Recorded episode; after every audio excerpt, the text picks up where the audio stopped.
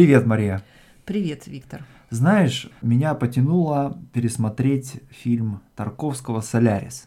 Это очень трудный фильм. И я читала книгу. Ага. Это Станислав Лем. Я читала книгу. Это очень трудная книга. Я ее читала еще, когда была подростком. Фильм «Солярис» смотрела, но очень давно. Но помню, что и книжка, и фильм, они по-разному, но требовательные к зрителю. Ты знаешь, я книгу не читал, а, а, но вот фильм я смотрел несколько раз, и вот последний раз совершенно недавно. Ну, и я также знаю, что хотя Тарковский взял сюжет Лема за основу, но на самом деле это два разных произведения, и самому Станиславу Лему не понравилась экранизация Тарковского. Ну да, а, даже был какой-то конфликт. Да, да, да. Ну, потому что Тарковский сам по себе большой художник, и, конечно, он создал какое-то свое собственное произведение, в котором Лем, видимо, не узнал свою книгу. Ну вот бывает же такое, что книга настолько успешна, что ну давайте снимем фильм по этой mm-hmm. книге. И обычно это экранизация. Но вот mm-hmm. что я думаю по поводу фильма Тарковского, это совсем не экранизация этой книги, это э, книга, там есть какое-то зерно. Тарковский взял это зерно и прорастил и вырастил собственное произведение. Ну да. Да, безусловно. Но если кратко охарактеризовать сюжет, надо вспомнить о том, что Солярис, да, само название Солярис, это название такого океана на отдаленной планете. Который... Смотри, ну вот Солярис э, это Solar, да, это Солнце.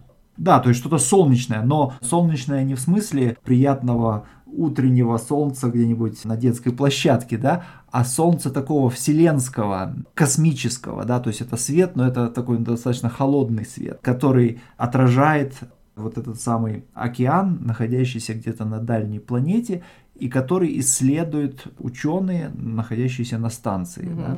И так получается, что они понимают, что этот океан непростой, что он мыслящий, да, что это некая форма разума, но понять его они не могут. Ну вот смотри, это одна из сложностей и книги, и фильма. Очень трудно воспринимать даже зрителю, да, и этим ученым очень трудно. Да. Трудно воспринимать этот океан как некое действующее, я хотела сказать лицо, но это не лицо, это какой-то герой, да? Герой. Этого... И да, в том-то и дело, что лица-то там нет, да, потому что это мыслящая субстанция, но, естественно, она не индивидуализирована. И вот эта вот неспособность понять этот океан, да, она в какой-то момент вызывает у ученых раздражение, и они начинают облучать этот океан радиацией. Ну, фактически тыкать пальцем, да? Да, да, совершенно верно.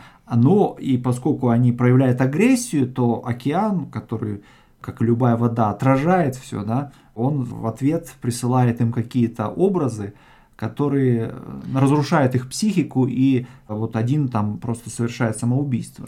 Да, но смотри, вот интересно, что когда мы мы можем сказать масса, но когда мы говорим масса, это такое слово немножко низкое. Mm-hmm. А вот когда мы говорим океан, mm-hmm. у нас некий другой смысл появляется. Это, во-первых, что-то величественное. Да. Потом первоначальное. Да, такое... то есть надо понять, что океан, он не примитивен. Да. От того, что он не индивидуален, да, то есть это не какое-то, не лицо какое-то, но он не примитивен, он первоначален. Да, ну и также можно сказать, что, понимаешь, океан это же, как известно, то, где зародилась жизнь. Да? Да. И можно сказать, что этот океан является каким-то условием нашего существования, да, он некий предел угу. всего. Но вот при этом мы, носители высокой культуры, мы его не понимаем. Слушай, а знаешь, у меня еще возникла такая идея по поводу того, что океан не может быть быстрым. Вот у меня mm-hmm. есть аналогия с музыкой. Я в свое время, когда училась играть на гитаре, очень захотела играть произведения такого композитора Вилалобоса. Mm-hmm. Несмотря на то, что я знала, что это уровнем выше, чем я там mm-hmm. могу освоить, я очень-очень захотела, я решила, что я буду учить его и выучу, и вот эм, все равно сыграю. И вот что интересно оказалось, что обычно учат произведения медленно. Да. И я вот медленно разбирала эти ноты, и там первые 10 тактов почти одно и то же, почти одно и то же. Музыка куда-то пропадает. Потом э, следующий, там какая-то небольшая перемена, следующие там 10 тактов, одно и то же, одно и то же, очень трудно. Ты знаешь, это такое интересное произведение, такого много в музыке, но на этом произведении я прямо почувствовала, что оно вообще имеет смысл только когда его играют с бешеной скоростью. Угу. Тогда вся вот эта монотонность, она теряется в этой большой скорости, и ты видишь такую реку. И вот мне кажется, с океаном то же самое. океан может быть только определенной скорости, чтобы вот мы могли почувствовать его качество. Да. И вот в этом смысле здесь обратная ситуация, угу. когда океан это некий такой образ замедления, да, да. он не реагирует мгновенно. Да. Вот он такой медленный, но мощный, да. да. И надо сказать, что для Тарковского это была большая находка, потому что я бы сказал, что вот его главное качество, вот гений Тарковского как режиссера, заключается, вот я бы сказал, именно в созерцательности, то есть в способности к замедлению, да. То есть вот в какой-то степени это противоречит нашей повседневности, где мы спешим куда-то, да, что-то делаем. Вот он посреди этого водоворота современности и современной повседневности, он способен был к созерцанию. Да? Ну, для созерцания, для того, чтобы медленно наблюдать, вдумчиво, конечно, необходимо сбавить темп, это очень сложно. И вот эта созерцательность, она нам дает, знаешь, еще что?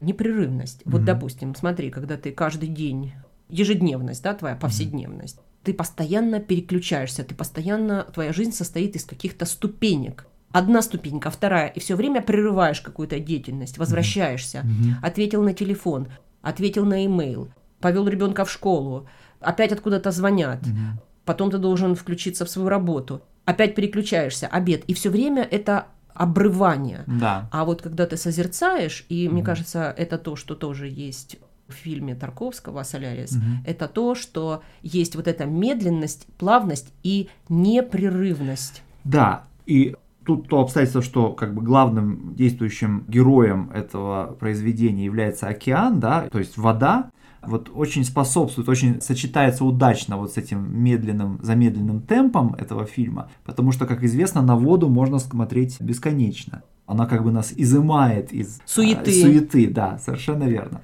Ну хорошо. Ну пока. Пока.